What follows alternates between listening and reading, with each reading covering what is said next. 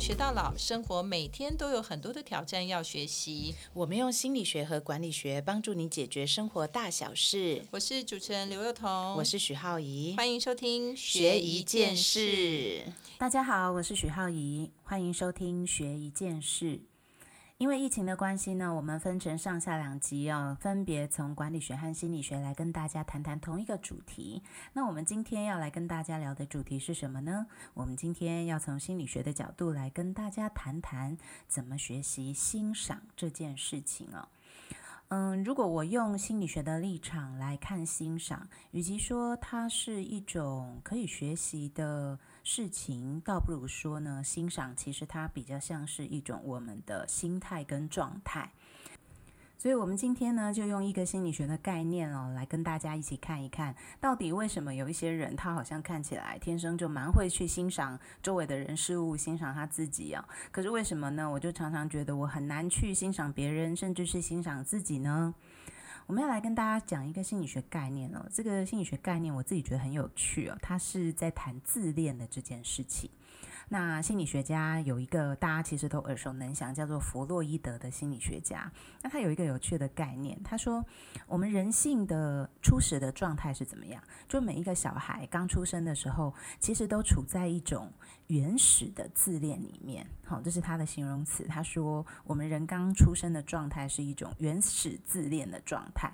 那原始自恋的状态是什么？它就比较像是 baby 式的自恋，它不是不好的事情哦，呃，而是每每个人都会经历这一段时间，所以你会看到那种刚出生的小朋友啊，如果爬过那种，比如说微波炉啊，那种有铁啊，然后或者是有镜面的地方，你就会发现他们就会停下来，然后在那个镜子前面，或在那个会反射的镜面前面去看自己，然后好像哎看起来很自恋的样子哦。那这个其实就是人性最早的欣赏的起源。所以呢，我们最早其实不是从欣赏别人开始，没有人。一出生啊，你就会说哦，我妈好棒哦，她煮的菜很好吃，没有这种事哦。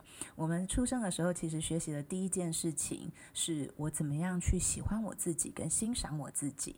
所以，因为我们刚出生的时候，其实。那个最 baby 的状态不太有人我的概念嘛，所以我其实不太分得清楚，就是原来妈妈是妈妈，我是我，所以刚出生的呃两三个月的小孩，他如果对你笑，其实他不是真的在对你笑，他其实只是无意识的在发笑，因为他还没有我跟别人的分别。那什么时候人有开始有人我之分呢？就是从诶，我突然意识到。你好像会离开，那你跟我是两个不同的个体。就是从小孩如果照镜子的时候，你在他的鼻子上贴一个红色的贴纸，他会开始去把那个鼻子上的呃不属于他的东西拿下来。这个时候就表示他开始有我自己的概念了。所以当人有了我的概念以后，我就会开始对我自己：诶，为什么我的眼睛会长这样？为什么我的鼻子会长这样？为什么我的脸会这样？我们就会开始对我们自己有一些好奇，而这个好奇呢，就是人性的欣赏的起源。所以换句话说呢，我们要怎么样学习欣赏？第一件事情。是我们要对自己有很多好奇，而且我看到了那些以后，我会觉得我好像每天都在我自己身上发现新大陆。所以你可以想想，我们虽然都忘记了，可是其实 baby 时候的我们是怎么过的？每天早上起来，我可能就发现，哎，我有手手哎，我突然感觉到我有手手这件事。然后照镜子的时候，我就突然发现，哎，我头发变长了，我头发怎么会长这个样子？所以人呢，是从对自己的好奇以及喜欢，然后开始有了欣赏跟喜爱的这个概念。好啦，所以如果你是一个哎，其实对自己蛮有好奇心，而且呢也蛮喜欢、蛮欣赏自己的人，那你就具备了欣赏的基础。好了，那原始自恋的状态进阶会到什么呢？心理学有一个概念叫做健康型的自恋哦。它跟那种 baby 式的自恋有一个最大的不同，就是一个健康的人，他其实也是自恋的。所以自恋其实不是一种毛病啊，它其实某种程度对我们来讲是一种好事。只是健康的自恋跟原始自恋它有什么不同呢？健康的自恋呢，是我的眼里除了欣赏我自己以外，我也会开始去看见以及欣赏别人。所以，当我们呢眼里开始有别人之后呢，你就会进阶，就从那种 baby 式的自恋，然后一直到就是开始可以呃看到别人，然后进一步去欣赏别人。那这个是怎么办到的？心理学家就讲说啊。人性是一个非常有趣的状态哦，就是在最早的时候，婴儿式的自恋，我们就是因为我们在妈妈的肚子里面，那个只要羊水，然后它就可以。供给我们所有的生活，所以我们在妈妈的肚子里的时候呢，你就会有一种很自以为是的想法，就以为自己是无所不能的。所以呢，我现在肚子饿了，下一刻我马上就饱了。我不知道那是因为有脐带灌输我养分，我以为是哦，我就是想一想，想了饿，肚子就马上饱了。那我想上厕所，下一刻那个感觉就消失了。所以我们在最早的状态里面，人其实不太理解，原来是父母做了很。多事情，或者是周围的照顾者做了很多事情，我们才能够慢慢的好好的吃东西，然后有能够好好的睡觉，然后能够穿好的衣服，然后可以慢慢的长大。在我们最早的状态，其实是很难意识到这件事情的，所以欣赏就很难发生，因为你以为这个世界就是我自己建构出来的。可是人最有趣的就是什么叫做成熟呢？心理学的成熟就是人突然有一天。嗯，我坐在这边，我在吃饭的时候，我就突然感觉到，哎，为什么会有这一碗饭？哦，原来因为有米。那米是怎么来的呢？是因为农夫耕田，所以种出了这个米。那为什么农夫可以耕田呢？是因为有土地，土地呢有了种子，然后天上有太阳，然后有水源可以灌溉，然后有风。有很多的各种的元素组合而成，让农夫种出了这个稻米，让这个稻米可以来到我的碗，让碗里面的这些饭可以变成我的食物，让这些食物可以变成我长大以及成熟的养分。当我们去理解到这些的时候，那个欣赏的状态就会出现了。因为我会突然发现，我原来不是那个像小 baby 一样的心情，就是所有的一切都是我自己创造的，不是在这个世界上，我可以吃得好，我可以睡得饱，那我可以无忧无虑，或者是好好的过生活，我可以活着，那是因为我们周围有很多很多人的支持跟帮忙，我能够坐在这个椅子上录 podcast，那是因为我的脚下有一片地板可以让我踩着。我可以坐在这边，用一个舒服的姿势来跟大家说话。那是因为我的椅子支撑着我，它支持着我，然后我的背呢可以撑住我的头，所以我坐在这边可以跟大家说话。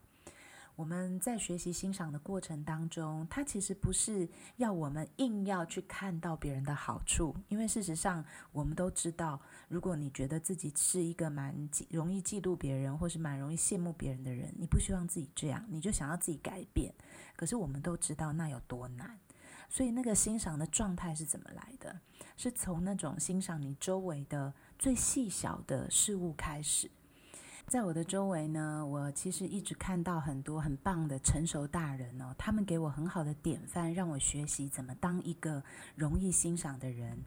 比如我的好朋友张曼娟老师哦，如果大家看过她写的文章，就会发现她非常擅长去写一些生活当中的小事，而且她都可以看到那些很细微的地方，然后看到里面有很多的快乐。那除了看看这种大师级的人物哦，怎么去欣赏生活中的小事，可以帮助我们学习欣赏以外，你也可以仔细去观察，我们身边其实有一些蛮那种初心状态的人，他们身上也很能让我们去学习欣赏这件事。我记得有一次我去呃，在欧洲国家有一个圣托里尼岛哦，然后。我们在圣托里尼岛呢，它就是那个海岸线非常的漂亮嘛。那每一天呢，就是日落的时候，在那个白色的石头的那个城墙旁边呢，就会有聚集了很多来自世界各地的人，大家一起在那边看那个夕阳。那我那时候去呢，他每天都会公告说今天的夕阳落下的时间是几点。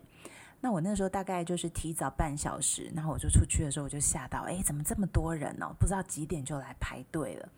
然后呢，就旁边就有一个外国人就跟我们说，哎，那可以让我们一几个位置。然后我就跟家人就卡到那个城墙旁边，然后就在那边一起等日落的降临。那后来呢，这个日落就慢慢下来了。哦，坦白说，那个夕阳真的真的非常的美哦。那对我来讲，可能就是美丽这样子而已。然后可是呢，当那个夕阳开始缓缓落下，然后一直到它就沉到那个海平面底下。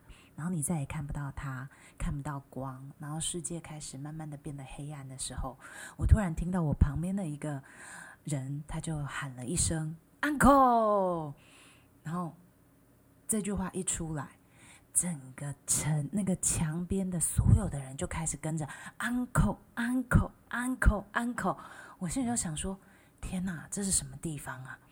你可以跟乐团说 uncle，你可以叫这个表演的人说 uncle，你怎么去跟一个太阳喊 uncle 呢？可是就在那一刻哦，就是当旁边的人一直对着那个其实没有一个舞台，也没有任何主角的那个海平线开始狂喊 uncle 的时候，你那时候心里突然觉得非常的感动，然后就有一种很深的感觉，就是原来我们活在这个世界上是这么美好的一件事。我相信呢，现在疫情期间，大家在家久了，可能都忘了那种我们到一个地方，就是光只有海呀、天呐，然后一片沙滩，它就可以让你觉得这个世界多么美好，然后这个活着多么幸福的那种感觉。所以没有关系，我们一起把那种感觉找回来。其实它不是只有在。呃，到旅行的过程才能找到的。如果你可以从现在开始啊，在你的生活当中去体验每一个小细节，因为反正现在我们也不能哪里哪里也不能去嘛，就在家里，你可以开始很慢的去体会以及品尝每一个小细节。比如说，大家可能很久没有出门了，头发都变得很长，那可能订了两把剪刀，开始为自己修头发，然后剪着剪着，第一次可能剪得很难看，可是呢，剪了几次以后就。发现，哎，原来其实我也是可以替自己修修头发的，然后替你旁边的家人修修头发，在家有在家可以做的事情。在家有在家可以欣赏的事情。当你学会呢，从你现在的生活当中去找到可以让你满足而且有幸福感的地方，它就是最好的学欣赏的基础了。所以大家一起努力吧，我们一起朝健康的自恋的心态前进。健康的自恋是什么呢？就是你可以欣赏自己。并且可以看见别人，可以对他们感到感恩，而这一切怎么来？